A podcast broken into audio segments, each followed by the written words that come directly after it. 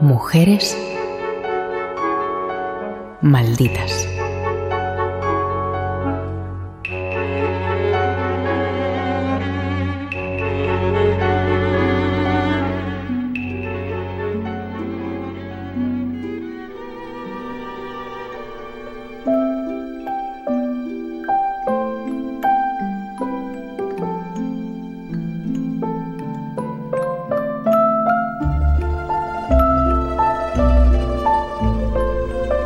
Sus padres se divorcian antes de su nacimiento, en enero de 1921, y sus primeros años los pasa al cuidado de su abuela en Texas.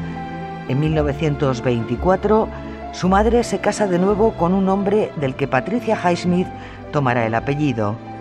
Jordi Corominas, escritor y periodista. A ver, ella nace en, 1921 en, Fort Worth Texas. No sabemos, y, de hecho hay documentales que lo comentan, no sabemos si, este nacimiento tejano fue determinante para, para moldear ¿no? a, la, futura escritora, pero sí sabemos como es comprensible que, es que tiene un caos familiar impresionante, como decías, con padres divorciados incluso antes que ella naciera, luego la madre que se casa con otro hombre que le da finalmente el apellido Highsmith, el conocimiento del, del padre de los 12 años y un vaivén constante de, desplazamientos que yo creo que tienen algo bueno pese a todo.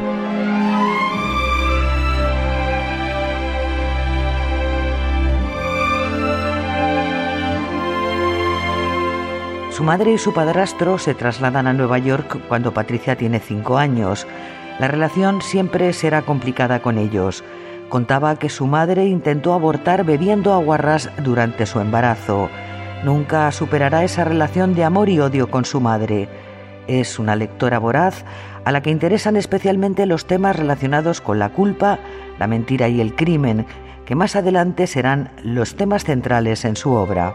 Pero efectivamente, estamos en un caso típico del siglo XX, un siglo sin, sin redes, un siglo sin muchos estímulos, donde personas de personalidad complicada como Patricia Highsmith, a partir de los libros, podían amortizar su tiempo de, un modo lento y yo diría muy provechoso hasta el punto de, de, forjar un destino, como es el caso que nos concierne. En 1942 se gradúa en literatura inglesa, latín y griego en Nueva York. Ella finalmente se asentará en Nueva York, es decir, yo creo que es una ciudad que puede llegar a moldear la, posibilidad de una carrera que sin embargo, como ocurre con la mayoría de escritores y sobre todo escritoras, vemos con, el prisma del tiempo cuál éxito, cuando en realidad antes de alcanzar el mismo eh, estuvo la carrera salpicada de, obstáculos y de migajas más bien venenosas de Hansel y Gretel.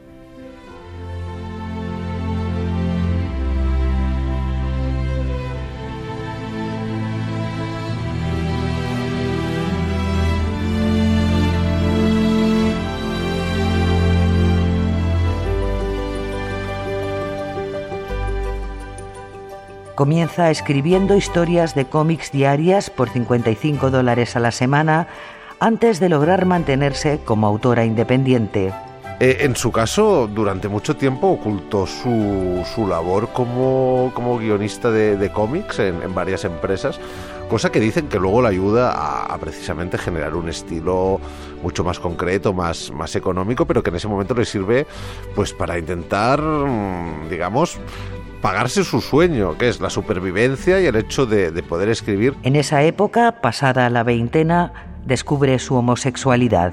En ese Nueva York que decía yo de 1941, 42, 43, encuentra los sitios y los estímulos suficientes para descubrir su condición sexual. Condición sexual de lesbianismo que, por cierto, yo creo que durante un tiempo de su vida llevará bastante mal, porque aún estamos en esos tiempos donde lo homosexual o lo lésbico, según los doctores, podía curarse y ella, si, si no me falla la memoria, creo que incluso recurrirá a esos servicios.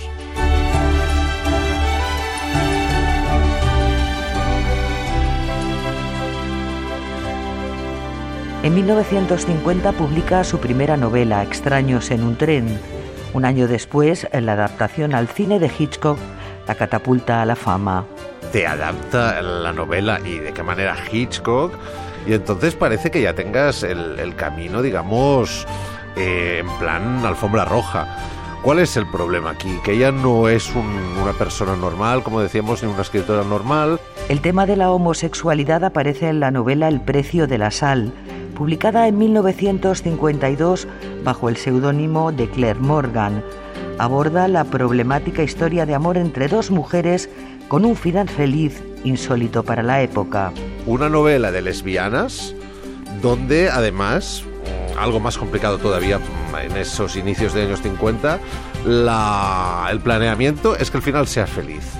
Estas historias de lesbianas solo podían publicarse en editoriales normales si, digamos, la mujer volvía con el marido, si la relación se rompía, y en cambio, Patricia Highsmith, en un libro que finalmente publicará tras muchas dificultades, que titulará El precio de la sal y que publicará con seudónimo, se atreve a ese final feliz y, se convierte en un icono de, de este tipo de literatura pese a no poder desvelar que ella es la autora hasta finales de los 80 del siglo XX.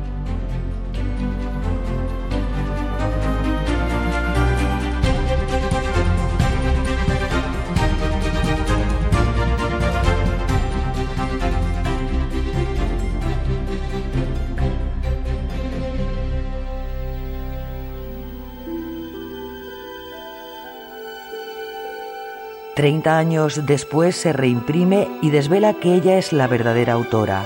El epílogo finaliza así. Me alegra pensar que este libro le dio a miles de personas solitarias y asustadas algo en que apoyarse.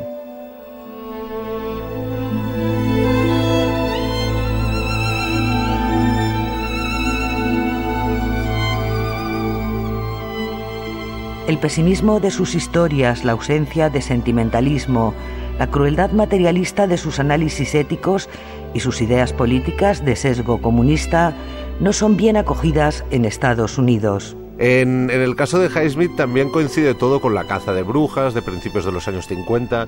Los Estados Unidos de ese momento son ultra, ultra conservadores, quizá más aún por, por la Guerra Fría ¿no? y el contraste con, con la Unión Soviética, pero bueno, efectivamente ser izquierdista en ese momento en el país de barras y estrellas, digamos que, no era nada rentable, te añadía dificultades a las ya inherentes dificultades de la existencia pero ella tiene recursos y yo creo que uno de sus recursos eh, es la inteligencia. Una inteligencia, por desgracia, hay que decir, no muy avezada a congeniar con el prójimo, porque aquí estamos en Mujeres Malditas y a veces parece que solo cantemos virtudes y loas, pero en el caso de Patricia Highsmith, lo que la convierte en, una mujer fascinante es su genialidad combinada con una brutal amalgama de defectos y prejuicios.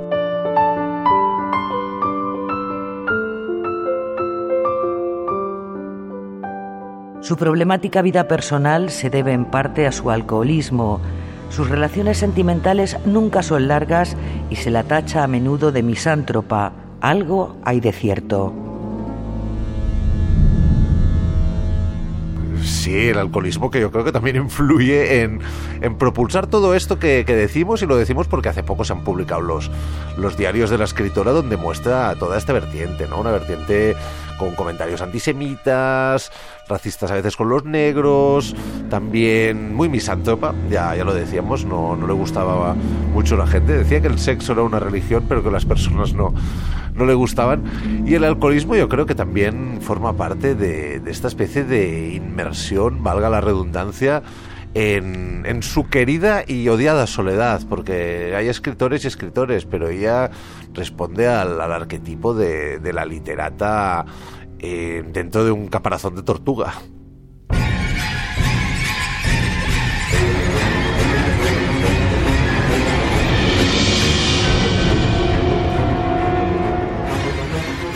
En 1963 abandona definitivamente Estados Unidos se instala primero en Argelia, después se traslada a Reino Unido y a continuación a Francia.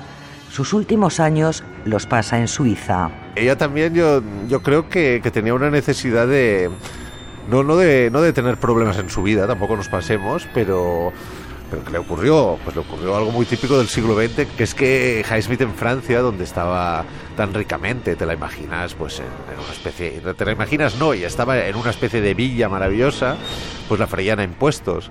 Entonces, ¿qué, ¿qué, le ocurre? Que tan de izquierdas que había sido, a partir de acumular dinero, digamos que, que siente una enorme molestia a la hora de contribuir al crecimiento del país que la acoge y transcurre sus últimos años en Suiza, donde la cuestión de estar fuera del mundo yo creo que se acentuará con, con la relativa vejez, porque no muere mayor, muere con 74 años.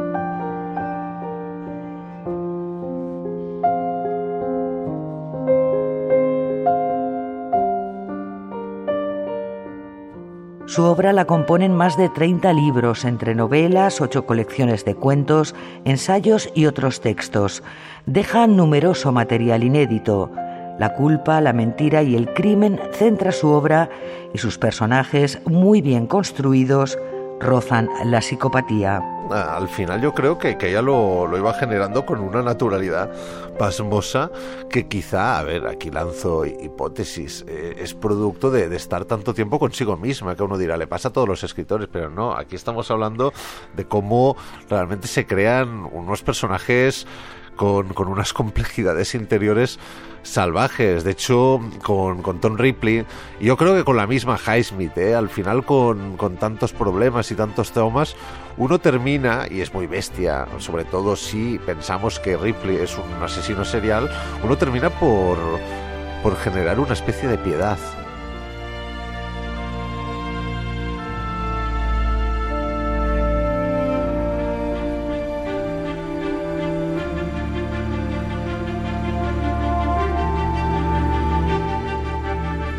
Valle Alonso, Francisco Javier Fernández Nieto, Radio 5, Todo Noticias.